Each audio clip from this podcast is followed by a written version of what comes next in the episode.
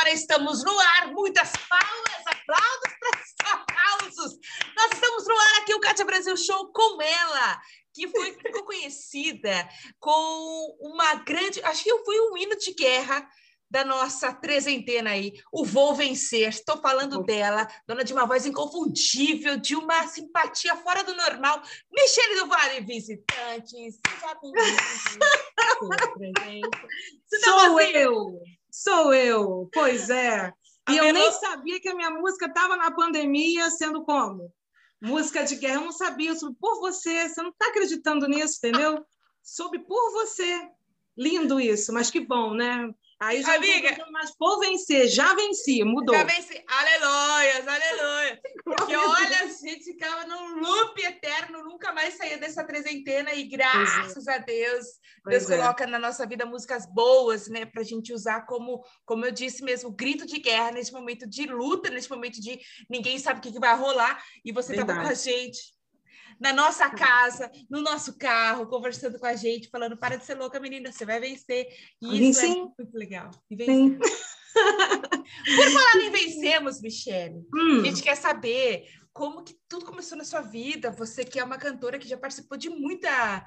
É, teve participação com muita gente é, de nome, né? Muita gente conhecida tal. Como que foi na sua vida a música, assim? Como vocês se encontraram, você e a música? Me conta. Então, é, a minha história é uma história muito. Eu, eu acho muito legal que todas as vezes que a gente tem esse bate-papo, você sempre busca lá no meu íntimo, que é algo que eu quase não falo. É de verdade, é algo que eu quase não falo. Porque a música ela veio para mim como um escape de vida mesmo. Não é uma coisa assim, ah, eu vou cantar, eu canto, eu canto bem, ou as pessoas me falaram. Não, não, não. Foi no momento que da minha vida de infância mais difícil, sabe? E eu, eu gosto de sempre lembrar o seguinte: às vezes não é porque sua mãe não presta, seu pai não presta, seu irmão não presta, que você não vai prestar, tá? Não é porque você passou por vários lugares quando você era pequeno que quando você crescer você vai dar para as coisas erradas. Não, não. Tudo é uma escolha de vida, né? E eu eu não fui criada pelos meus pais, né? Eu passei por mais ou menos aí um, um cinco, seis casas diferentes. Nossa. Né? E mas a minha mãe ela nunca deixou de ter esse contato comigo. Uhum. Mas eu fui gerada por um pai, registrada por outro e criada por outro. Ô, louco! É, né? Eu, hoje os dois, os, os, os pais mesmo, o que é registrado na minha identidade faleceu, o que me criou, que foi meu tio, faleceu, e hoje só quem está vivo é meu pai de verdade. Entendeu? Que eu conheci ele, deve ter uma faixa aí de uns 15 a 20 anos, mais ou menos, que eu conheci. Eu não conhecia, eu ouvia falar, né? E eu fui morar com, com uma família, na época, e eu era tida como a inútil da família, que não fazia nada, que foi parar no meio do nada na casa deles, que eu era a, a, a que ninguém queria, né? E isso eu tinha numa fase de uns nove anos de idade, quando eu fui para lá. E aos nove anos eu comecei a descobrir coisas que eu falei assim, gente, não é possível ser inútil, não é possível que ninguém me queira, né? É, eu, será que eu vou ser? Quem eu vou ser no meu futuro? Eu não, eu não tinha essa noção. Nove anos, muito pequena, mas tudo meu sempre foi muito precoce. Onde as pessoas falavam não para mim, é ali que eu buscava sim. Olha. E aos nove anos de idade, eu lembro que tinha uma festa e eles pediram para mim: ah, a gente está tentando ampliar um, um, uma figurinha e não tem ninguém. E eu lembro que eu, com nove anos, eu peguei e ampliei aquela figura, descobri que eu desenhava. Aí eu lembro que a palavra foi o seguinte: é até que você não é tão inútil assim. Meu Deus, Michele. É, é. Eu vivia sempre dos restos que as pessoas tinham para me dar. A minha mãe, ela tentava ser presente na minha vida, mas a minha mãe também teve uma vida muito difícil, né? E ela não tinha por opção muito de me criar, né? Então, eu comecei a ver aquilo de, aquilo de uma forma muito para as pessoas pesada, mas para mim eu queria descobrir por que, que eu, as pessoas já achavam que eu era inútil. Uhum. E eu lembro que eu estudava num colégio batista, e lá tinha as assembleias, toda quarta-feira tinha culto. E eu falei assim: ah, eu quero cantar. quero cantar, vamos ver. E eu ganhei na época um Walkman, meu Deus. ou de CD ou de fita? Sim, né? É Walkman. Para quem é moderno vai entender, né? Que é um Walkman? Mas, enfim, né? Um Walkman que só pegava rádio e fita. Fita. Quem não teve fita nessa vida não viveu. Não tá? Não viveu como todo mundo gostaria de voltar nas fitas e nos CDs da vida, tá? Verdade. Os filmes dão um trabalho que só Jesus. Pronto, falei, enfim. Sem saudades. Então, aí aos, eu comecei a. Eu ganhei um Walkman de presente, que eu pedi à minha mãe na época, então, presente ela me dava. Ela me visitava, me dava presente, pronto, ia embora. E aqui e eu, eu gosto tudo de ouvir as coisas muito altas, né? Então eu peguei, tirei o fone, emendei numa caixa de, de, de som grande, fiz uma gambiarrazinha e aquilo ali eu ensaiava dentro do quarto, com o microfone na mão, que era o desodorante, e a toalha na cabeça, que era o meu cabelo, que eu tinha um cabelo curtinho. Eu, e ali eu imaginava eu cantando para multidões. Isso eu tinha nove anos. E quando eu fiz meu primeiro solo, que eu falei, ah, vou arriscar. Vamos ver o que, que isso vai dar. E eu cantei na assembleia da escola, que foi mais ou menos para umas duas mil pessoas. Uou! E eu cantei a minha primeira música, foi um gesto de arrependimento do grupo Altos Louvores. Na Nossa. época que a Estila ainda era do, do, do Altos Louvores. Nossa. E aquilo ali, para mim, foi um marco muito grande. Ali eu comecei a descobrir a música na minha vida. Uhum. Ninguém me ensinava absolutamente nada, eu só ouvia. Aos 13 anos, eu comecei a liderar a música da igreja que eu estava, comecei a reger coral, isso sem ninguém me, me ensinar em nada, simplesmente pela palavra inútil. Foi que me incentivou. Comecei a abrir voz, eu, com 13 anos, eu liderava grupo de pessoas que tinham 30, 40 anos, né? E quando eu fiz 16 anos, Deus ele falou assim comigo, eu estava regendo, batendo a mãozinha mesmo, regendo. Uhum. Deus falou assim, olha, tá bom agora. Você já tem uma certa idade e tudo que você fizer para mim a partir de agora vai ser com excelência. Você vai estudar. Eu lembro que eu entrei para estudar no seminário de música e já tinha três meses já que a, a, o seminário já estava acontecendo com aula de regência. Ela falou: olha, Michele, você para acompanhar a turma você vai demorar aí um mês e meio. E eu peguei tudo em um dia. Uau! Porque eu, eu gostava muito. E ali eu comecei a estudar. Estudei regência, coral, regência orquestra, estudei técnica vocal, estudei sensibilização do corpo da voz, musicalização infantil e fui estudando. Eu, com 18, 19 anos, já estava dando aula na escola. Eu nunca fiz nada na minha vida a não ser dar aula. Caramba, Michelle. Nunca. Para não dizer assim, ah, Michelle, você nunca tentou. Tentei vender roupa, mas não consegui. Eu mais dei do que vendi. não, não dá para mim. A pessoa fala assim, poxa, eu gostei tanto. Fala, toma. Você é assim também, amiga. Ai, Silvio, não dá. A gente que, que dá esse, esse, talento que Deus nos dá, porque a gente não é, não é nada nosso, é tudo emprestado, sabe? A gente não consegue fazer outra coisa. E ali eu comecei a, a, a dar aula de música.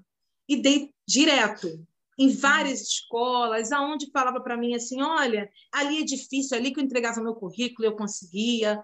Então, eu sempre tive o não na minha vida por eu ter o não, eu sempre achava me, me achava capaz de buscar o sim. Ponto. Vamos lá buscar o sim, porque é necessário esse sim, não para me provar para as pessoas, mas provar para mim mesmo que eu não sou aquela inútil. Né? E eu sempre, por mais que eu estava afastada da minha mãe, dos meus pais, eu sempre procurava, procurava ela, mesmo nesse todo esse, esse processo, né? Hoje eu e minha mãe a gente tem um relacionamento muito bonito, né? E eu nunca levei em consideração a tudo que eu passei, porque cada um tem suas dores. Ela teve a dela naquele período. Então eu era muito pequena para entender uhum. como eu posso ter te passei pelas minhas, né? E uh, e tô tendo que entender também e tive que entender. E, graças a Deus passei por todo o processo. Então, assim, eu, quando eu fiz 24 anos, eu, olha, a história é longa, tá, Kátia? Não, eu tô adorando. Nossa, não sabia dessa. Meu Deus, eu tô chocada. Eu, eu quando eu fiz 24 anos, Deus falou assim: olha, tá na hora de você sair, começar a expandir tudo aquilo que você é dentro da igreja. Porque eu me dedicava muito dentro da igreja. Eu uhum. participava de festival de música com o um grupo da igreja, ganhava todos os festivais de música. Eu era muito ah. dedicada. Uhum. Eu fazia cantata de Natal, eu fazia. A, a, gente apresentava até em outras igrejas. Era um grupo grande. Só com esse grupo eu fiquei nove anos. Fazia aniversário, aquelas roupas e tudo mais. E quando eu fiz 24 anos, Deus falou assim: olha, já tá bom. Vamos sair nossa. E eu quero que o senhor me explique melhor isso. E, e veio sempre música, sempre em forma de música. Veio a música Tudo que eu preciso da Nívia Soares, o primeiro CD dela. Inclusive, eu lancei essa música há pouco tempo, mês passado, no meu canal do YouTube, que eu tive que fazer um cover dessa música, não tinha como não fazer. e é onde Deus falou assim: ó, tudo que você precisa, você já tem, que é só eu o restante vai para Deus, eu vou estar providenciando na sua vida. E a metida falou assim: ó, vou montar uma banda. Vou montar uma banda, vou sair para cantar mesmo. E eu montei, eu, eu tenho uma coisa, eu estava eu tava falando com Deus essa semana, eu falei, Senhor, já abençoei tanta gente, já está na hora de ser abençoado um pouquinho, né? Aleluia. Porque eu falei, todas as pessoas que tocam ou cantam, que eu dei oportunidade para fazer algo comigo, hoje já estão lá na frente. Ah, que legal! Graças a Deus, que eu sou daquelas, vai. O importante é que vocês estejam felizes no que vocês estão fazendo. Eu ainda estou na minha caminhada. Vocês passaram um pouquinho mais, mas vai. E na época eu montei uma banda eu lembro que o tecladista na época, ninguém queria ele. Não, ele toca mal. A gente não quer, Michele, não. E eu falei assim: não, gente, então já que ninguém quer, eu quero. não tinha tecladista, eu falei: vem teclado, vem sax, vem todo mundo. Entendeu? O importante é vamos montar a banda. E eu saía para tudo quanto é lugar para cantar com banda. Eu lembro que eu não tinha agenda. Ninguém me chamava. O que, que eu fiz foi no Google. Peguei um monte de igreja e comecei a ligar. Ligar e. e ah, Mistério do Vale. Eu comecei a, a, a, ter uma assessoria à parte que era eu mesma, para poder não falar que era cantora pedindo para ir na igreja. Uhum. Então, eu tratava tudo à base de assessoria mesmo. Não chegou uma, uma época que eu acabei tendo que ter assessoria de verdade e para poder ir cantar nas igrejas. E eu lembro que chegou uma época que a, a, a Gabriela Rocha estava começando, ela estava no Raul Gil e ela veio para Icaraí, que é perto aqui de mim, e ela estava fazendo seleção para bandas. O que, que minha banda faz? Vai fazer a seleção nela. Você está brincando? Então, por Deus! Meu tecladista passou, que foi o Zeca Quintanilha, que tocou para ela durante muitos anos. E ele tentou Uau. até conciliar, Michelle, Gabriela Rocha. Eu falei, querido, vai. que legal! Vai, vai ser feliz. O rejeitado, né? Olha só, eu falei, vai ser feliz. Aí meu baixista começou a tocar para Ludmilla, a fanqueira, né? É. Eu falei, vai também. e o meu saxofonista também vai. Sabe? E eu falei, Deus vai fazendo no tempo dele. Deixa fazer um tempo de. Agora é o tempo de vocês, vai. Né? E assim eu fui, depois eu montei uma outra banda e tudo mais. Aí é que veio algumas coisas da minha vida. Eu poucas pessoas, eu, eu não uso muito isso como é, como um, um como vou te dizer, com algo favorável para mim, mas não, é, não tem como não falar. Uhum. É, nessa trajetória toda, desde pequena, os, o meu tio veio falecer, ficou a minha tia sozinha. Ela tinha sete enteados, todos casaram, ela ficou sozinha e ela caiu e quebrou o fêmur. Meu Deus. E não tinha ninguém para tomar conta dela. Nesse mesmo período, meu tio ele pegou uma pneumonia e teve derrame na pleura e não teve ninguém para tomar conta deles. E nesse período, a minha avó veio falecer e deixou meu tio especial cego, que também não tinha ninguém para tomar conta dele. Então, eu peguei os três para tomar conta. E eu parei meu ministério durante um ano, porque a minha tia estava com o fêmur quebrado. Uhum. Ela quebrou o fêmur exatamente no ano novo, no dia da virada, sete horas da noite. Meu Deus. E eu tinha uma programação para poder fazer e eu fiz a programação, fui estar com ela. E durante esse período desse um ano, eu vivi tomando conta dos três. Eu, na época, eu estava casada, uhum. também é um outro processo, e eu cheguei a ficar estafada, porque eu não tinha mais condições, eu não conseguia cantar mais, eu não conseguia sair para cantar. Minha vida era cozinhar, cuidar, cozinhar e cuidar. Uhum. E eu sempre fui uma pessoa que eu, eu já tinha arriscado tantas coisas da minha vida. Eu já tinha passado em várias, em várias rádios, já tinha cantado em várias igrejas que as pessoas não imaginavam. Eu tinha minha vida musical muito ativa, muito ativa. As pessoas já conheciam quem era a Michelle do Vale. Uhum. E eu tive que parar. Você sabe, quem não é visto não é lembrado. É. E eu parei. Foi um dia que eu, eu vi lá um anúncio do Renascer Prazer. Você quer participar do Renascer Prazer? Eu falei, ah, vou mandar, né? Um, um vídeo, já estava todo mundo bem, tá todo mundo recuperado. E isso foi numa segunda-feira. Na quarta-feira eu entrei no meu, no meu e-mail só para pegar, acho que uma fatura, não lembro. E estava lá, você foi selecionado para o Renascer Prazer. Uou! Eu falei, meu Deus, tomara que seja no Rio de Janeiro, né? É. Inocente. Inocente. Fui eu. Isso foi numa quarta-feira. Eu tinha que estar no ginásio da Portuguesa no sábado. Eu falei, eu vou, eu vou, eu vou. Só que o mais engra... esse episódio foi o mais engraçado. Peguei o avião, fui. Quando eu cheguei no ginásio da Portuguesa, estava tendo um evento com vários cantores. Aquele estádio estava lotado. Eu falei assim, gente, pelo amor de Deus, que tanta gente é essa para passar por Renascer Preso? eu falei, gente, eu, eu, lembrei de ídolos, lembra ídolos? Que uhum. Eu falei, pronto, vou sair daqui só daqui a três dias, sentar no banco pela minha vez para cantar.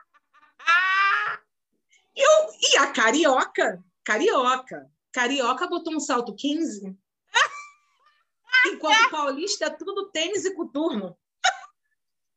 Entendeu? A carioca chega lá com salto 15, maquiada até a alma, que isso é uma coisa que a pessoa que gosta. Quando eu parei no ginásio português, eu falei assim: sangue de Cristo tem poder. Eu falei, Senhor, o Senhor me trouxe até aqui, para mim ficar aqui no salto 15 com toda essa galera aqui. Eu não vou aguentar isso, não, Jesus. O Senhor me abençoa.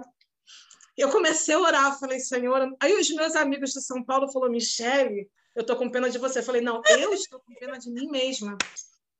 E eu falei, Senhor, me dê entendimento. A Vitória Vaz, Senhor. Falei, me dê entendimento. Eu falei, tudo bem. Aí quando eu cheguei na porta, no portão da portuguesa, eu falei assim, olha só, com a voz trêmula. Falei, olha só, é aqui que estão fazendo a seleção para o pessoal do Renascer. Tipo, não é possível tinha uma faixa de umas 15, 20 mil pessoas, só você ter uma noção. Ô, louco, Michele! Aí veio uma voz do céu, porque aquilo ali foi voz do céu. Falou assim: é. não, não é aqui não. Messias tá muito.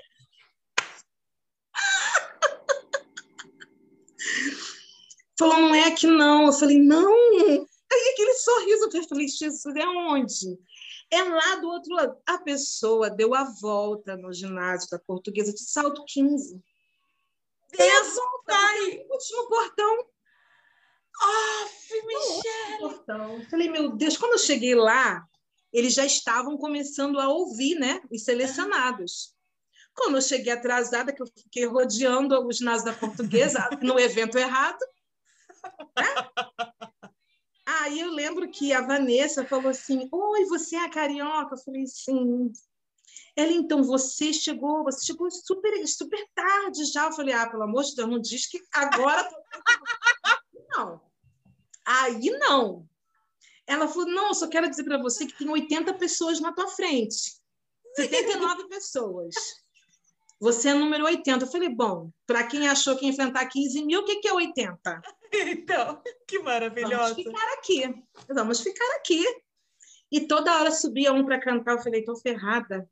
80 pessoas na minha frente. O pessoal tudo paulista, só eu de salto 15. O pessoal tudo de tênis, parece que saiu de casa. Vou ali cantar no Renascer Presa e já volto. E eu, pronto, achando que já ia fazer o show do Renascer Presa. Falei, meu Deus. Mas eu cantei, cantei a primeira vez, o pastor Léo olhou para mim, cantei, ele falou assim, agora eu vou puxar um de cada. Vem, aí ele falou assim, ó, vocês querem o quê? Separa contralto, tenor e soprano. Falei, eu vou para o contralto, porque no soprano tem um monte de gente. Contralto quase tem. Então, contralto. Soprano vai ser muito mais disputado. Deixa eu aqui no contralto quietinha. É sempre muito ousada em tudo que eu faço. É Deus comigo, não, tem, não, não sou eu, não. Essa coragem é Deus na minha vida. E eu fui, e eu lembro que cantou eu, um outro rapaz, um soprano. Eles, tadinho, fizeram umas coisas lá e eu cantei minha parte. Eu, terminou, o pastor Léo falou assim: Michele, eu não sei como que você vai se virar, mas eu quero você aqui no Renascer Preso. Falei, eis-me aqui. Eis-me aqui. Eu falei assim, o que, que eu vou fazer? Eu moro no Rio. eu tenho quase o INSS morando comigo dentro de casa. Eu não tenho. Eu não tenho cor. Desculpa, Michelle.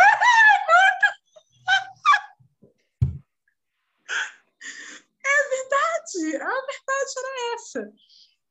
E eu falei, Senhor, o que que eu vou fazer? Mas tudo bem. Vamos lá. A gente dá o jeito. Você mostrou assim. Eu sempre quis isso, estou pronta para isso. Estou pronta. Só Deus sabe. Só Deus sabe a minha oração que eu teria que fazer quando saísse de lá. Só Deus sabe. Então, tudo bem. Falei, vou para casa, né? Vou morar. Porque, na verdade, São Paulo, para mim, sempre foi muito prático. Antes de eu fazer a seleção por Renascer, eu ia direto para São Paulo.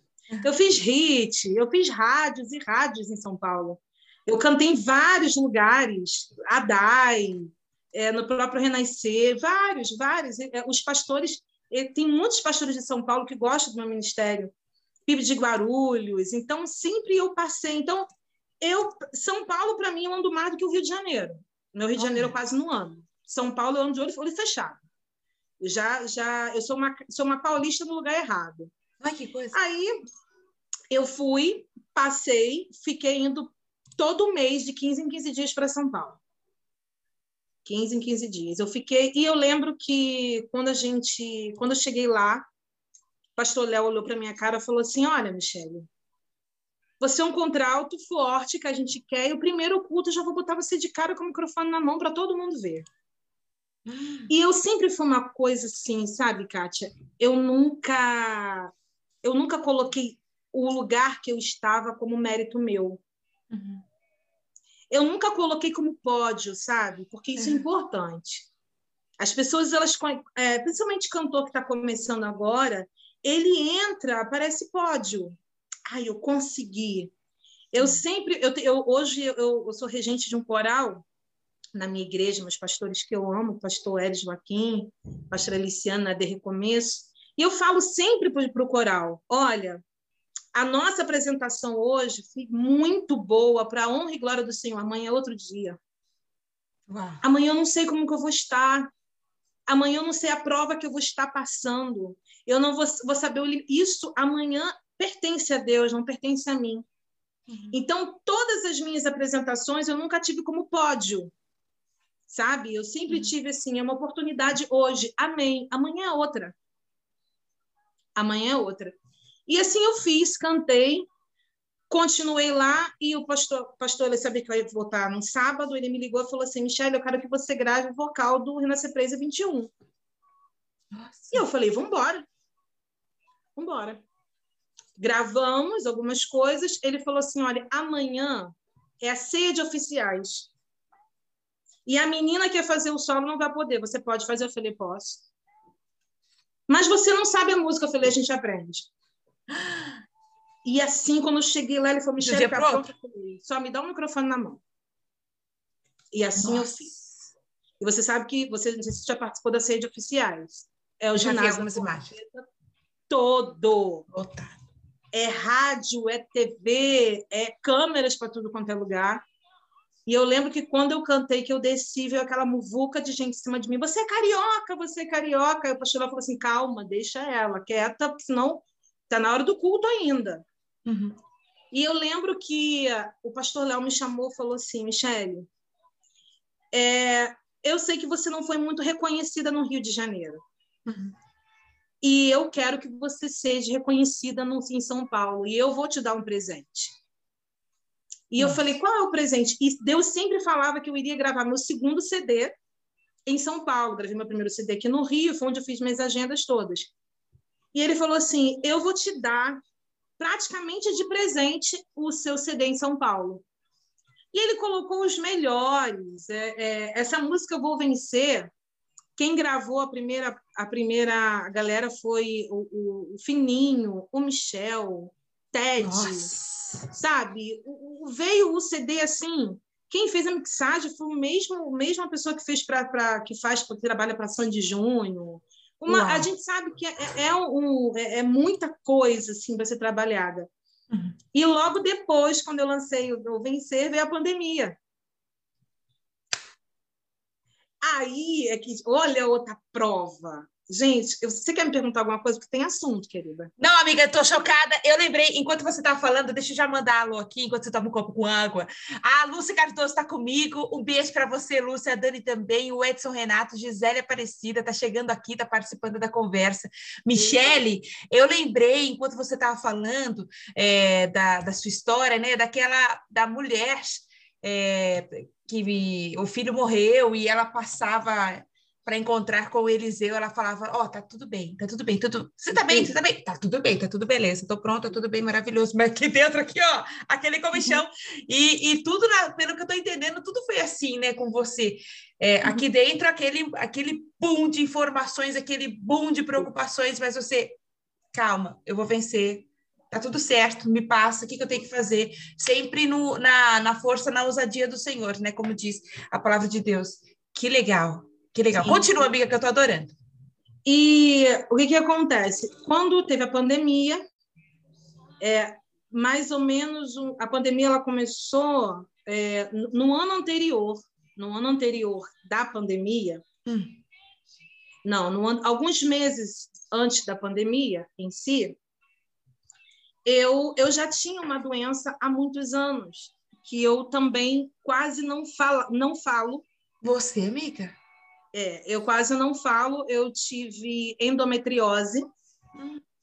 E a endometriose, ela, eu já tinha passado por seis cirurgias, já tinha perdido um filho, e ninguém nunca soube disso. Eu nunca falei isso para ninguém. Eu nunca, nunca cheguei nas redes sociais, gente, eu estou operando. Gente, eu estou passando por uma cirurgia, entendeu? Uhum. E eu já estava, na época, casada há 23 anos, mais ou menos.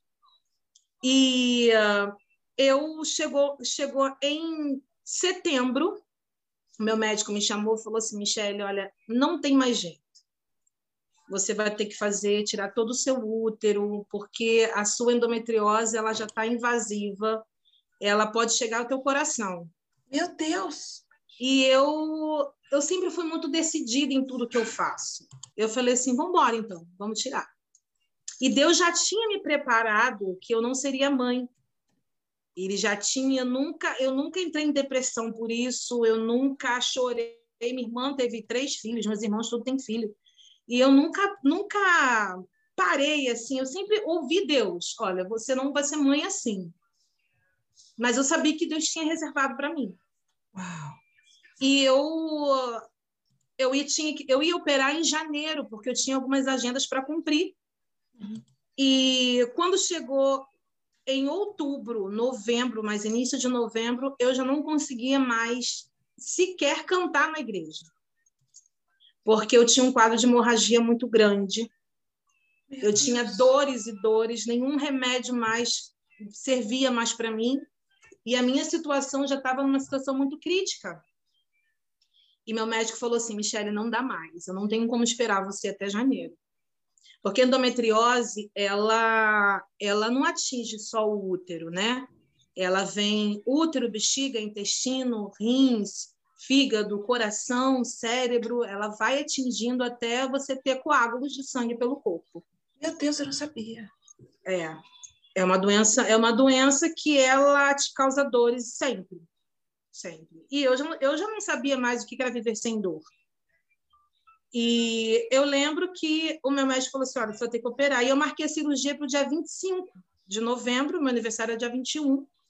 E o pessoal da igreja que eu era veio, fez uma festa, tudo. Dia 25 eu entrei para operar. Só que pela o desencontro do médico com o hospital, o médico não pôde chegar no horário, porque ele estava ele estava na época operando uma paciente que descobriu que estava com câncer na época, e ele acabou demorando e o hospital falando para mim que o meu médico estava lá. Eles me prepararam para a mesa cirúrgica, mas só que o meu médico não estava lá. E nisso a minha situação se gravou. Quando meu médico chegou, a minha pressão foi a 20 e pouco e a minha glicose desceu para 5. Meu Deus. E porque eu já tinha passado de 24 horas sem, sem comer. E quando eu fui para o centro cirúrgico, eu entrei em coma por um dia, mas ele teve que me entubar porque a situação da minha endometriose estava muito séria. E quando eu acordei, ele falou assim para mim, eu já estava na cama, já estava toda com a boca arrebentada, e ele falou assim: "Olha, Michelle, você é muito forte. Ninguém, eu já conheço pessoas que, que nem fizeram metade que você já fez e estão em depressão. E eu lembro que desse período até a, a, a, tirar os pontos, eu levei numa faixa aí de uns 60 pontos, eu eu tive várias internações. Porque o coágulo, ele, por mais que meu médico tinha tirado tudo e deixou só um ovário, o coágulo foi para esse ovário e ficou. E a dor era pior. E eu fui internada a ponto de tomar morfina. Meu Deus, não melhorar. E eles me colocarem é, no, num quarto 24 horas sem beber, sem comer, sem qualquer outra coisa, para poder fazer os exames. E meu, meu, meu rosto escamava de tanta desidratada que eu estava. E logo depois, eu, eu nesse período de recuperação, né, eu já estava passando uma situação no meu casamento bem difícil, né, é, que eu acho que eu, eu nem vou entrar nesse assunto por, por preservar a outra parte, né, e, mas era algo que já estava me, me fazendo muito mal em todos os sentidos. Eu já estava, na verdade, segurando por causa dos meus tios. Né? É, porque ele, ele, na verdade, ele cuidava dos meus tios, mas ele, ele não cuidava, da, ele me, me tratava como filha, na verdade. Uhum. Né? Então, você sabe como é um tratamento de pai com filho, né? É. Muita proteção, muita coisa, e coisas muito sérias acabou acontecendo. Quando aconteceu a última vez, eu não suportei. E eu falei, agora chega, eu não tenho, não tenho mais por que aguentar tudo isso mais na minha vida. Foi, onde, foi aonde eu dei um basta e eu fiquei mais um ano parada, sem meu ministério, só cantando na igreja minha. Uhum. Entrei, entrei, entrei em depressão, muitas pessoas não souberam disso, só quem soube foram os meus pastores e pouquíssimos amigos. Eu muitas vezes eu falava assim, Senhor, aí veio, eu tive que fazer terapia porque veio veio toda a rejeição veio tudo que, que eu não tinha sentido durante todos esses anos. Eu parecia que os 40 anos tinham desabado na minha cabeça. Meu Deus, imagina. Eu fui morar com a minha mãe, não deu certo. Fui morar sozinha. Me vi sozinha, provedora de mim mesma, meu ministério parando, os meus filhos continuando dependendo de mim. E eu me via numa situação que eu teve época de eu me socorrerem e parecia que a minha alma estava saindo do meu corpo.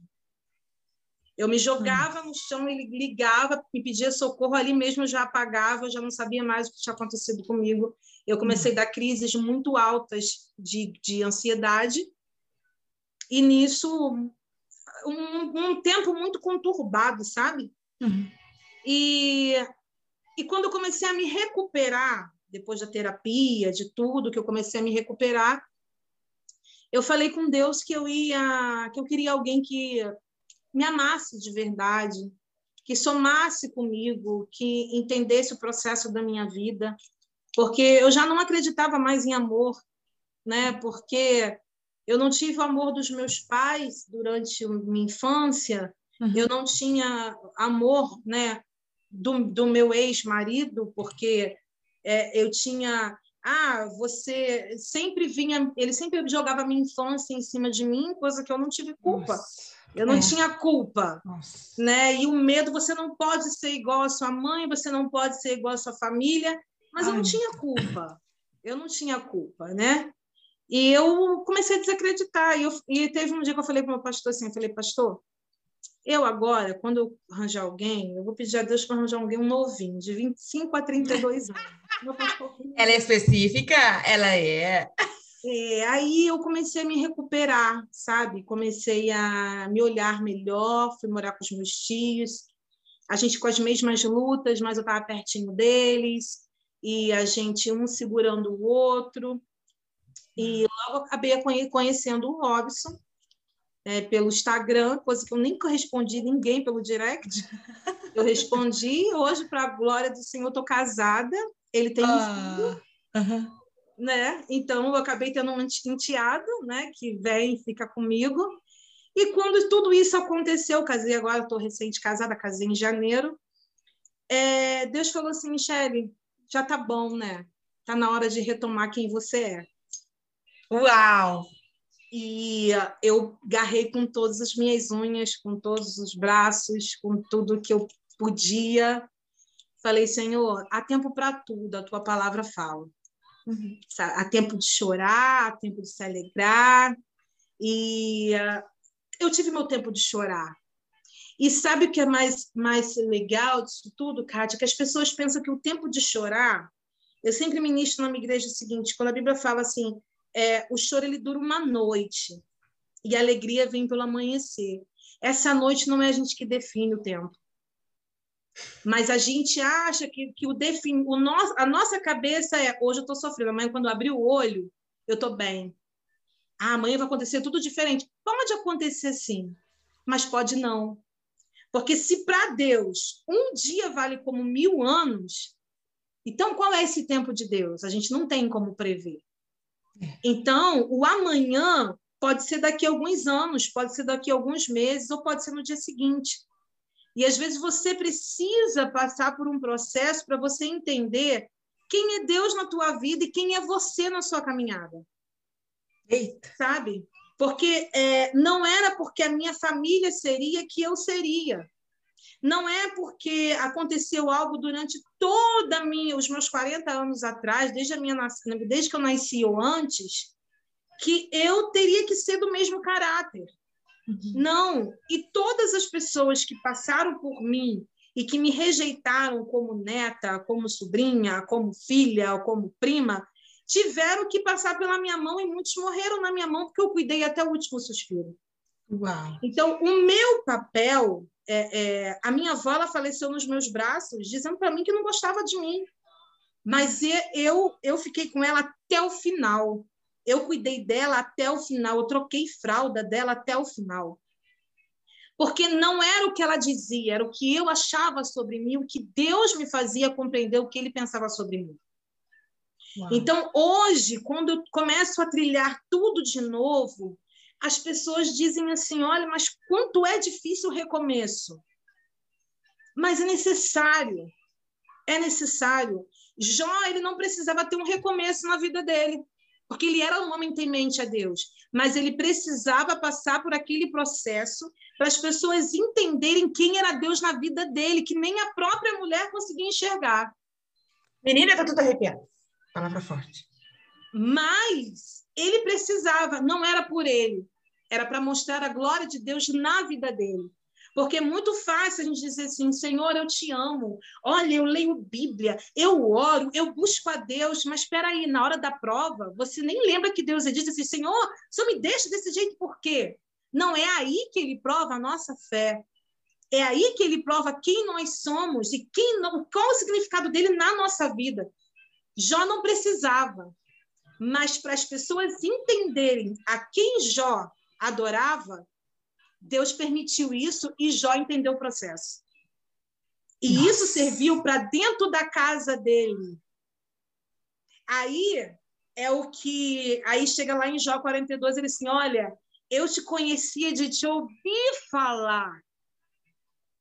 Ele era um cara temente a Deus, que glorificava a Deus na vida dele, mas ele falou assim: agora os meus olhos te veem. Por quê?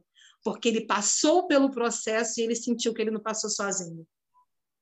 Uau! Então, assim, é, não tem como você não entender que as dores elas não são para nos abater ou para nos deixar caído ou murmurantes da vida, né? Porque a Bíblia fala quando você murmura, seus ossos enfraquecem. Mas é para você entender quem é Deus na tua vida e qual é o processo que ele quer que você passe para quando você for glorificar o nome dele, as pessoas falam assim: é realmente Deus estava naquele com ela, Deus estava com ele. Então, assim, eu, eu não desprezo nenhum processo que eu vivi da minha vida. E eu tenho uma coisa, eu tenho uma coisa em mim muito interessante. Ontem foi ontem, hoje é hoje. Você nunca vai me ver eu falar assim, poxa, eu fui rejeitada, poxa, fizeram. Não, eu apago da minha memória. Eu só volto a falar isso como um testemunho de vida para muitos. Uhum. Mas eu apago da minha memória. Isso não faz parte do meu cotidiano com Deus. Isso faz parte do meu processo com Deus. Nossa, pelo amor de Deus, Michele. Peraí. Ah. Cotidiano. Com Deus, mas faz parte do meu processo com Deus. Meu processo andando e chorando e colhendo com alegria. Contínuo, o Senhor é bom, eu te amo. Existe uma diferença. Só que as pessoas não querem entender a diferença. Elas querem viver o processo com as coisas boas e esquecem de viver o cotidiano glorificando a Deus o tempo todo. Porque glorificar o tempo todo a Deus não é quando você ganha um troféu, não é quando você ganha experiências. E a experiência, ela, ela, que isso é bíblico também. Isso é bíblico. Se você hoje você pegar tantas experiências que Davi teve que viver, olha o processo que Davi teve que viver. Mas ele deixou de ser um homem segundo o coração de Deus? Não, porque independente do processo que ele viveu, ele sabia que ele viveu por culpa, culpa dele mesmo, dos erros dele mesmo, mas o cotidiano dele era ser temente. Saber que existia um Deus que estava com ele a todo momento, que estava vendo tudo aquilo que estava acontecendo. E os processos que ele passava na vida era por causa da desobediência ou porque muitas vezes Deus permitia. Então, eu entendo que processo cotidiano é, é bem diferente. Então, é, hoje, eu estar tá voltando para o meu ministério, Uhum. ter que, de novo, dizer: Ó, oh, Michele do Vale voltou. Vamos, vamos procurar as agendas. Hoje eu tenho os meus pastores que eles me apoiam de uma forma sem eu não tenho eu não tenho palavras os meus pastores pastor Hélio e a pastora Liciane são pessoas que me apoiam que oram comigo que choraram comigo e que hoje é, eu casada hoje eu tenho uma, um coral que que ora por mim que hoje me ligaram, Michele, Deus mandou te entregar um mistério. Eu falei, então vamos embora. que linda. Vamos embora. E a gente entender que Deus ele tem ele é muito mais do que a gente pensa. Eu ouvi uma palavra do meu pastor essa semana que dizia assim: quando a gente canta, a gente a gente canta, a gente serve na igreja, ceia, ou limpa o banheiro, ou está na cantina, ou recebe as pessoas, ou dar uma água para o pastor convidado, enfim. É, isso não significa que, olha, Senhor, eu estou trabalhando na tua casa, o Senhor agora tem que me dar. Uh -uh. Isso é agradecimento. Uau. Isso é só agradecimento. Isso não é, Senhor, porque eu sou assídua na sua igreja. Senhor, eu, eu canto. Eu... Não, não, isso é agradecimento.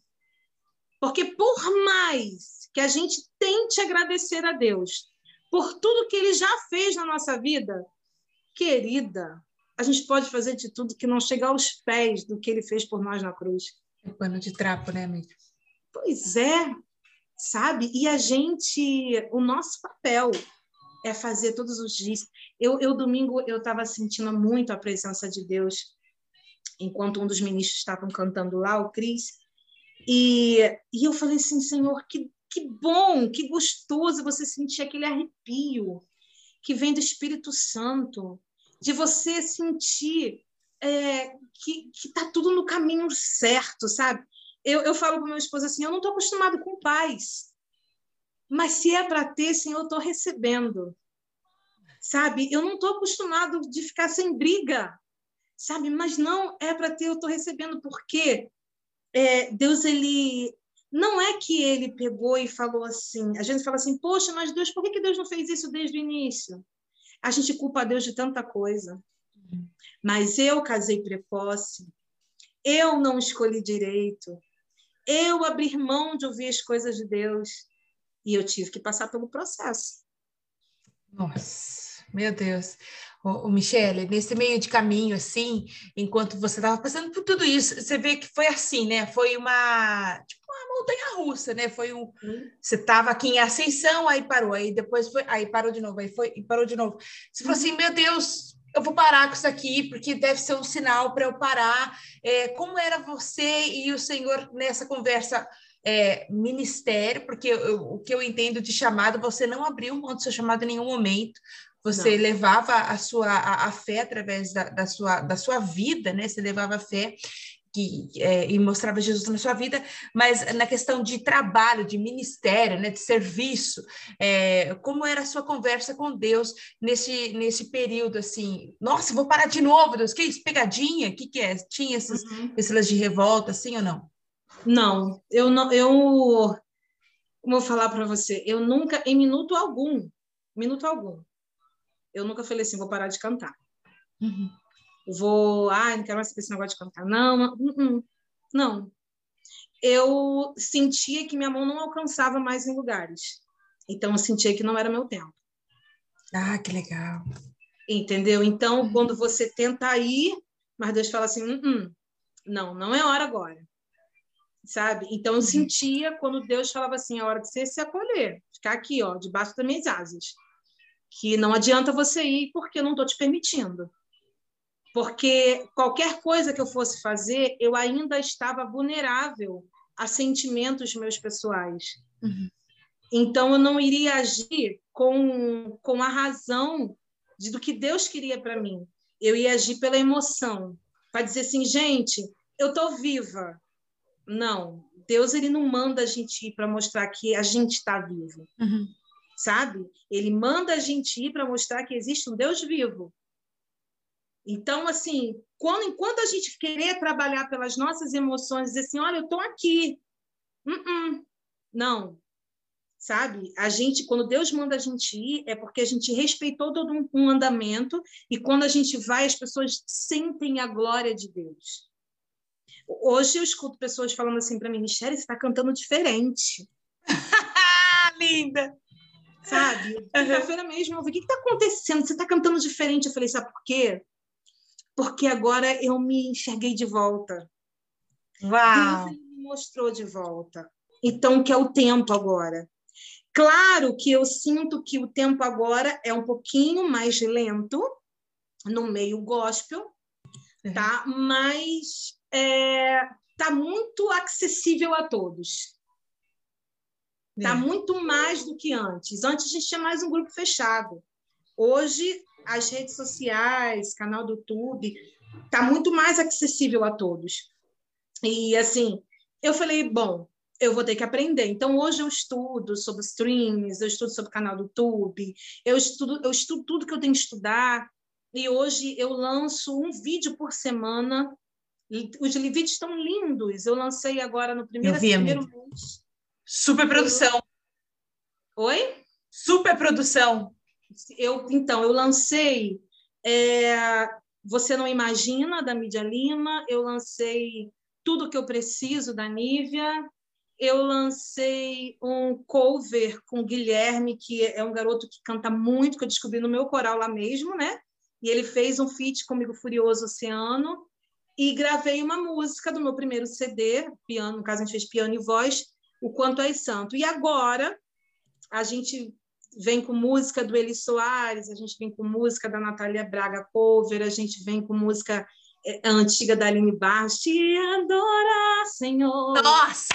É prazer te entronizar, Senhor. A gente vai vir com essa música agora cover. E uh, vou vir também com Natália Braga. O céu não tira fé, o céu está trabalhando, está Uau. Então a gente vai vir com essa, vou vir com a Deli Soares. E se eu cair, a tua mão vai me levantar, a tua graça me alcançar. O teu poder se aperfeiçoa na minha fraqueza. E se Ai, eu cair, vou vir com essa música e vou vir com um feat de uma, de uma menina também que está aí no mercado, que é a Paula Pereira, que, que é uma, uma benção de Deus. A gente vai vir com Árvore Cortada, um dueto. Nossa! Então eu tô, o pessoal, a minha assessoria está assim, Michelle, sua música nova que já saiu, que está pronta, só você lançar. Eu falei, calma. Isso é muito calma, né, amiga? Nossa, eu já tinha pirado já em três vezes, pá! Já tinha, socorro, Deus! E, ah, e essas músicas aí você tá, tá lançando assim. Qual, quais são os critérios que você está usando? Olha, eu quero lançar essa porque falou assim, assim comigo. Você conta uma história antes. Como que é isso aí com você? Todas essas músicas, elas sempre têm um significado para mim. Uhum. Mas essa em específico, esse mês, eu busquei algo pessoal e pentecostal. Hum. Tá? É, pessoal, o Eli Soares, aquela, aquela, o que eu gosto do Eli Soares é que ele canta, a gente faz a gente pensar, né? As músicas dele, algumas a gente canta pensando. Uhum. É como se a gente estivesse cantando para a gente mesmo.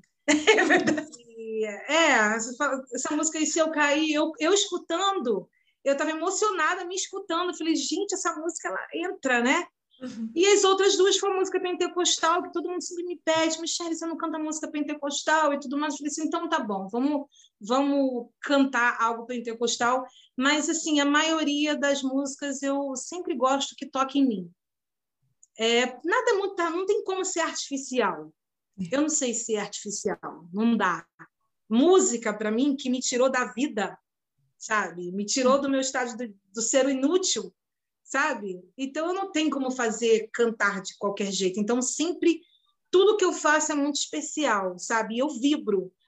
Eu sento em frente à televisão, me boto cantando, falo ali. É, que lindo. Uma outra pessoa, eu e meu esposo, meu esposo falou assim, Michelle, você sente um orgulho, e eu também. Parece que é outra pessoa. Meu Deus, maravilhoso, que coisa linda. E você vendo assim, depois de, de, tudo isso daí, né? Muita gente podia falar assim: é, tem sabor de mel, agora os humilhados exaltados, aleluias. Mas você sempre muito com o pé no chão. Olha, eu sei quem me chamou. O que eu sinto na sua fala é: eu sei de onde eu vim, eu sei quem me chamou, eu sei qual é o meu futuro e para quem eu tenho que trabalhar. Isso é muito forte, isso é muito bonito de ver. É, eu estou aprendendo muito com você. É, tem aqui uma participação, o senhor Osvaldo. Osvaldo Scardua. Ele gosta muito de falar espanhol e aí ele disse que está adorando muito sua participação aqui nós. E por falar aqui em espanhol, né? Você pensa em fazer alguma coisa em espanhol, alguma música, algum algum remake assim em espanhol também? Então, é, eu para inglês eu sou uma coisa assim meio estranha. Né? ah, já tentei, tá mim, então, aula. Não, não, é, é, não dá. É umas coisas que ah, tem que embolar a língua, eu já tenho a língua presa por si só, se eu embolar mais. Socorro, Deus! É, não dá, não dá. Eu já tentei, já tentei. Você fala assim, ah, Michelle, você nunca tentou? Tentei. Né? Mas, assim, eu, eu gosto da, dessa língua de, do espanhol, eu gosto. Eu nunca pensei, não. Mas eu acho que se eu fosse tentar hoje fazer algo espanhol, eu acho que eu pegaria alguém lá de fora e fazia um feat. Eu acho que Jesus vai chamar você para conversar sobre isso essa semana. Eu tô sentindo aqui no meu coração, ele tá falando no meu retorno. Meu Deus! Já vamos arrumar o cucaracha que você já. Aqui, Não, é, eu tenho vontade. Aí sim, eu aprenderia só para fazer essa, esse, esse feat, sabe? Uhum. Eu acho que seria muito legal o espanhol, que eu acho que é mais fácil de falar, né? E é tudo, tudo hablas, tudo, é, tudo tem, tem essas coisinhas, então é muito mais fácil, tá? Graças, entendeu? É, então, é mais fácil do que ficar what are names? Ah, é. Sabe? Não dá. E fala que o inglês é um britânico, o outro. Ah, não, não. Que ser um só, já é muita coisa. Entendeu? Não, aí não dá. Então, o, o espanhol, eu tenho vontade de fazer um feat. Não gravar uma música em espanhol. Eu tenho vontade de ter um cantor espanhol, a qual eu aprenda a língua e faço, faço um feat. Ponto. Entendeu? Mas nada assim tão tão presente no meu no meu na minha vida em si. Mas Entendeu? calma que Jesus vai, vai falar com você. Ele vai falar com você aqui o negócio. É, essas músicas que você está gravando aí, que você está disponibilizando nos streamings, né? Eu estou aqui com, com, com seu primeiro... Acho que foi o primeiro ou segundo álbum, Amor Como o Teu. É o EP, Amor né? Como o Teu foi o primeiro. Vai lá. E aí tem o Vou Vencer. Você está pensando em lançar alguma coisa assim para os streamings já? É, gravar ah. e já lançar? Como é que tá? Tem uma música minha. Gente, vocês imaginam o ser humano, eu tô com a música guardada há três anos ou dois. Ah, ela é plena, eu, gente. Eu querendo mostrar, e eu, e eu, minha assessoria fica assim, mistério. Eu falo, calma. Sabe? Ah, para, Michelle. é um dueto com o pastor Osé Silva. Ai, eu amo esse homem, gente. Pelo amor de Deus. É, o nome da música é Pai é uma música que eu fiz e, uh, e eu peço ao Senhor para é, eu peço a Deus a restituição da vida, sabe?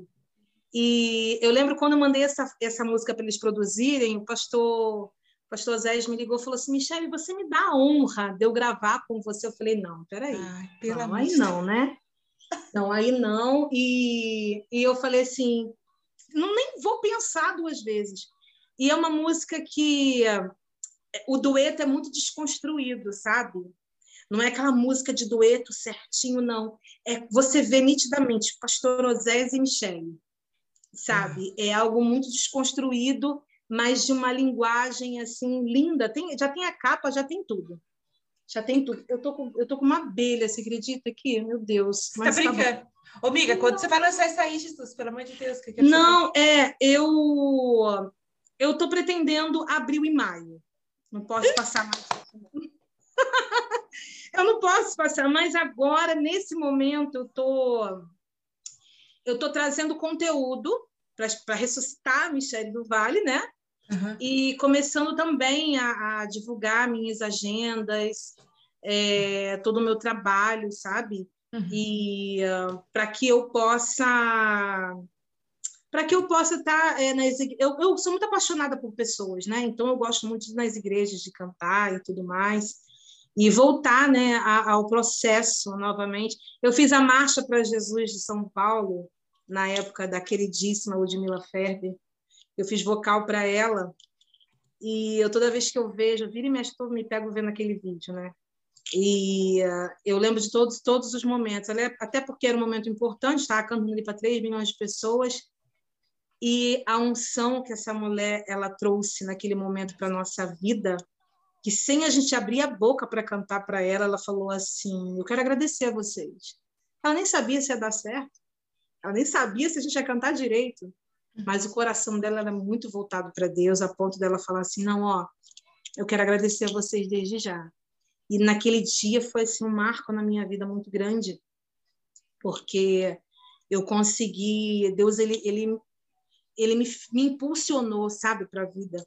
Uhum. Sabe, Deus, eu eu tava essa semana eu estava falando uma coisa com os amigos. A gente às vezes espera muito milagre de Deus. A gente espera muita provisão de Deus. Mas às vezes Deus coloca tanta coisa no nosso caminho para a gente ir até o milagre e a gente não vai e a gente fica o tempo todo pedindo, mas está bem ali.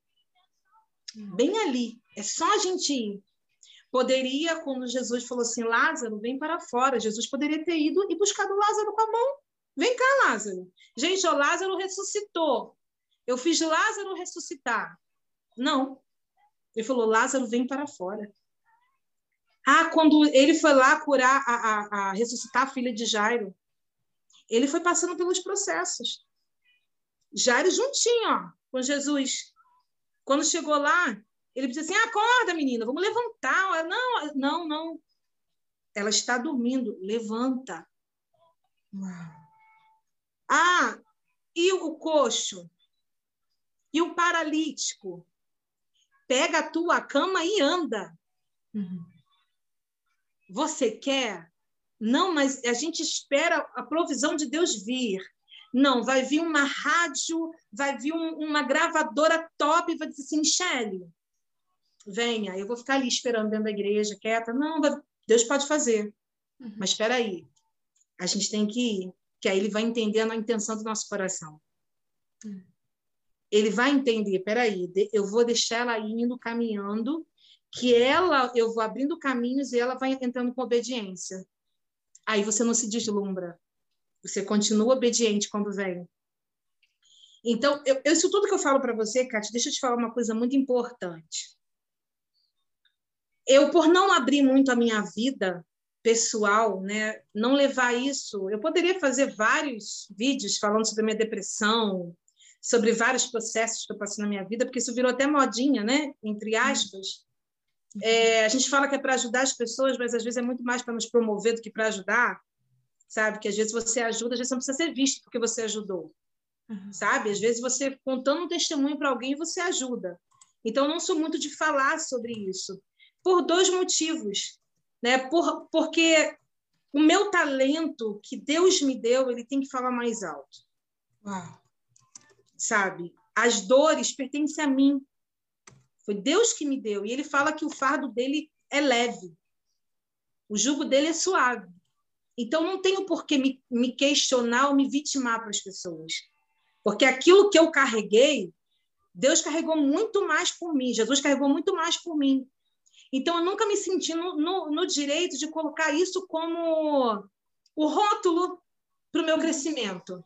Uhum. Não. O rótulo para o meu crescimento é as pessoas sentirem a presença de Deus através da minha voz cantando. Se me chamarem para dar um testemunho, aí sim eu vou sentir que é Deus. Porque isso já aconteceu. Deus está pregando nas igrejas e, e Deus fala assim: fala sobre endometriose. Eu falo assim: meu Deus. E no final do culto, um, um casal vinha até mim e falava assim: olha, eu precisava ouvir isso. Ah. Mas eu só para abrir um parêntese, não fugindo da tua pergunta, é, isso me causou um pouco de, de, Eu fiquei muito apreensiva em relação às pessoas que me cercavam. Uhum. Porque, como eu não fui muito de abrir a minha vida pessoal e eu sempre levava o meu ministério muito à frente, as pessoas tiram isso às vezes como a arrogante, a metida, a que se acha. Entendeu? Uhum. Mas quando as pessoas começam a me conhecer, entender que existe um porquê de trás disso, elas começam a entender que se não fosse Deus, eu não estaria aqui. Uau. Isso é um fato. Então, assim, quando eu escrevi a música Pai, eu falei assim, é...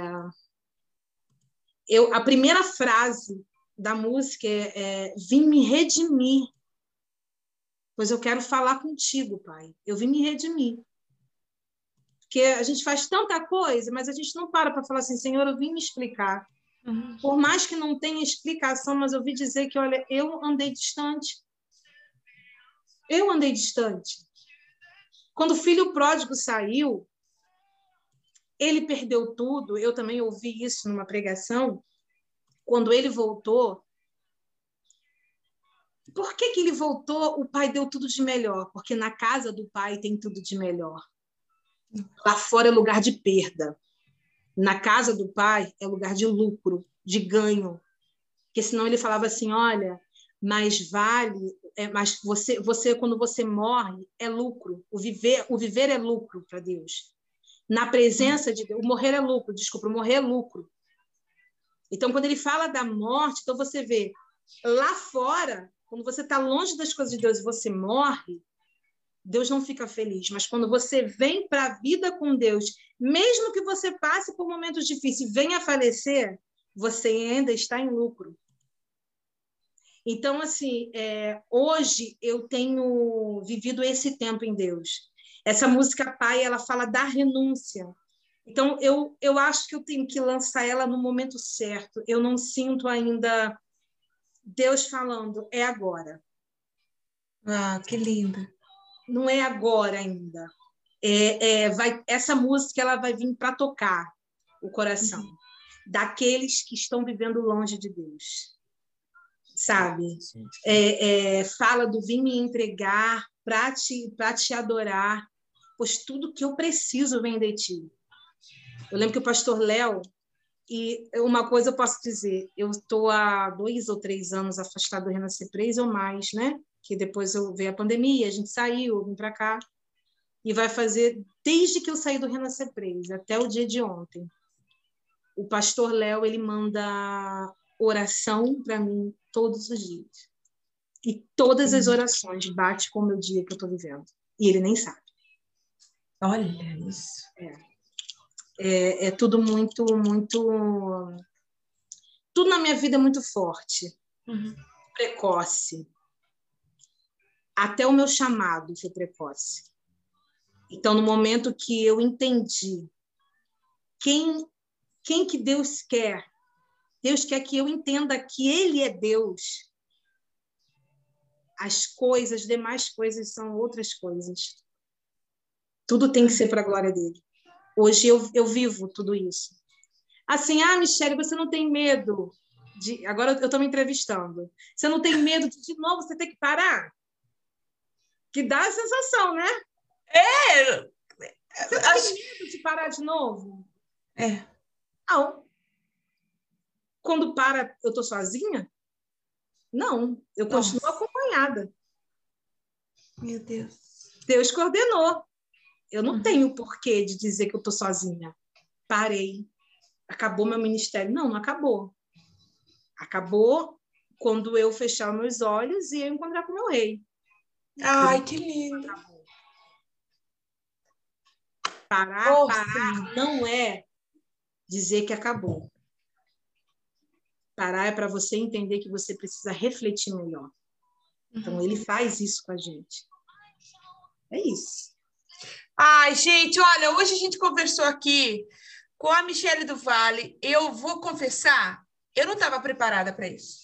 Assim, eu, eu, já te entrevistei uma vez enquanto eu trabalhava lá na rádio e assim, eu não imaginava quão profunda é a sua história, o seu testemunho, é, o, o trabalhar de Deus na sua vida e através da sua vida. Eu estou impactada. O senhor falou muito comigo hoje. Glória eu estou a Edmeia lá no Japão, ó, tem uma, uma querida amiga lá no Japão que está acompanhando a gente agora, falou que bênção, e falou, eita Deus, fala mesmo. Ah, glória Deus a Deus. está falando, Deus está falando. E acho que é uma coisa urgente do, da parte do povo de Deus entender que com as coisas, as coisas com o Senhor não é miojo, né? Não é não. três minutos, três, dois, um, vai. É, é preparo, é preparação, é processo.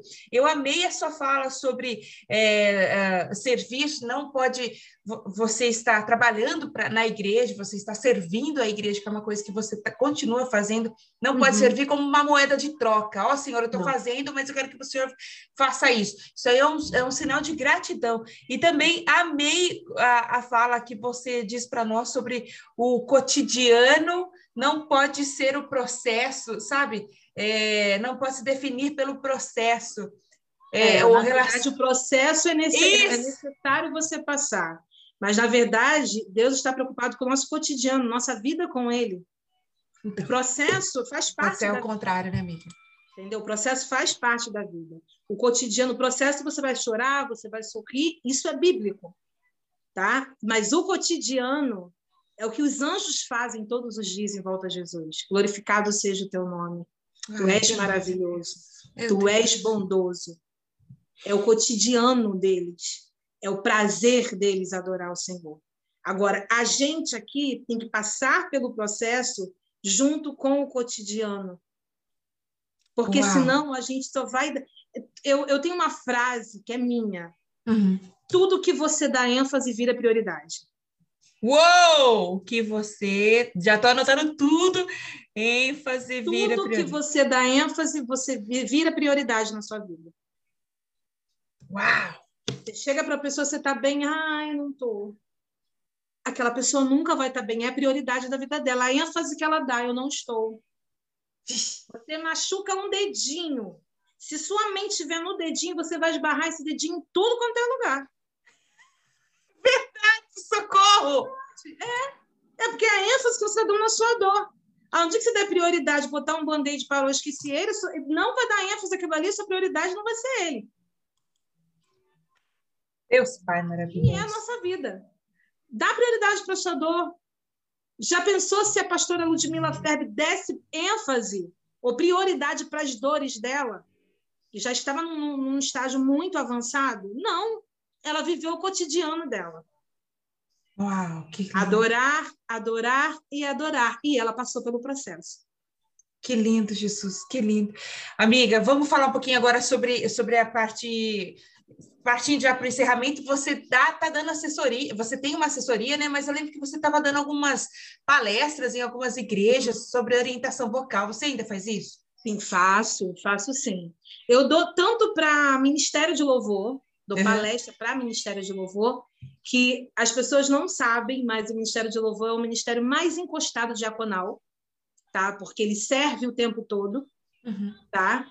É, ele serve a igreja, ele auxilia o pastor nos cultos, então processo de ministério de louvor nas igrejas. É, eu falo também sobre técnica vocal, o trabalho vocal também em, toda, em todas as áreas na igreja, que fala assim, ah, não, mas eu não canto no coral, eu não preciso cantar, técnica vocal precisa, tá lá no banco cantando, e, e eu, eu assim, me puxaram a minha orelha, mas eu nem esquentei, tá? É. Porque eu falo assim, Ai, gente, a gente não... o que importa é que Deus está ouvindo o nosso coração. Então, bota o microfone no coração e fica quieto, porque os irmãozinhos são surdos. Os irmãozinhos têm que ouvir. Eu quase apanhei, entre aspas, mas muitos gostaram. Gente, né, quer cantar com o coração? Deus, ele sabe, mas quando Deus ele te separa para fazer aquilo ali, é. é porque ele quer que os irmãozinhos estejam ouvindo, ouvindo sabe? Uhum. O que você está cantando. Aí ele fala assim: ah, mas Deus. Aí o pessoal coloca tudo bíblico, né? Deus capacita os escolhidos. O que capacitar? É dar a capacidade dele sair do lugar e estudar. Eita, Glória, fala Deus. Não é esse negócio de capacitar, veio Deus, falou: pronto, está com vozeirão, está com diafragma funcionando, e pronto, você já está capacitado. Não, você está escolhido com capacidade de estudar. Aí ele te capacita, ele traz para você aquilo que você precisa aprender mais. Porque se a gente soubesse tudo, que eles estaria no céu, junto com os anjos. A gente não estaria aqui na Terra. Né? Porque até eu estou estudando todos os dias, porque minha voz ficou só Jesus tempos para cá. Mas eu estou estudando, fono e vamos embora, a gente se dedica. Então, eu dou palestras sobre música, uhum. sobre ministério de louvor. Então, eu estou indo nas igrejas, a gente já fez bastante coisas legais. Então, me procurar também lá no meu arroba, né, no meu Instagram, que lá tem, tem é, as agendas, telefone, assessoria, todo o trabalho que é feito. Gente, é só você entrar em contato com o arroba Michele do Vale. É dois L's e Y e Isso. dois L's no Vale também, tá bom? Então, Michele Isso. do Vale. E também lá no, no YouTube Canal do também. YouTube. Tá bombando. Vai ter lançamento quarta-feira agora. Adoro! E aqui nos streams de áudio, que logo, logo vem novidade para nós também, aqui nos streams de áudio também. No, no, em qualquer app que você gosta de ouvir sua música, você pode acompanhar Michele do Vale. A minha música favorita, por enquanto, é o, o Melô da Pandemia, que eu chamo de Melô da Pandemia, que eu vou vencer. que eu conheci na pandemia, mas isso aí é indo para muita, muita muita área da vida da gente. Não, né? Você fala assim, eu, eu morro de rir quando você fala, você fala, gente, como que pode, né? A gente não tem noção. Não. Carioca, né? Carioca estava naquela época, você não vai morrer. Aqui, Carioca estava assim, né? Todas as músicas, você vai conseguir, sabe? Enquanto os escola estavam, vou vencer, tá no groove. A gente está lamentando, sabe? Não vai ser dessa vez, sabe? a música do carioca aqui era essa da pandemia. Tá? Socorro! E aqui não, aqui a gente tá aqui, oh, aqui que é o quê? Vou vencer e arrasamos, graças a Deus. Obrigada por ter vindo aqui, obrigado pelo convite, viu? Estou muito feliz de ter conhecido ah, mais a sua história. E é só bênção. Deus te abençoe e te guarde. Um beijo para você, viu? Um beijo, um beijo. Fica com Deus, tá? Amém, amém. Gente, olha que lindo, a gente conversou então com a Michelle do Vale. Eu quero dizer para você, cuidado com o que você planta, plantar opcional, colher obrigatório. Deus tem uma oportunidade nova para você hoje de escolher uma boa semente, então capricha para que a sua colheita no Senhor seja poderosa em nome de Jesus. Um beijo, Michelle. Um beijo, beijo te amo. Abençoe. Obrigada pelo carinho, também te amo. Um beijo a todo mundo que está aqui, ó. Você pode acompanhar esse, esse, esse vídeo de hoje, vai pro ar no nosso canal do YouTube e também nos streams de áudio. Até a próxima. Tchau! Tchau!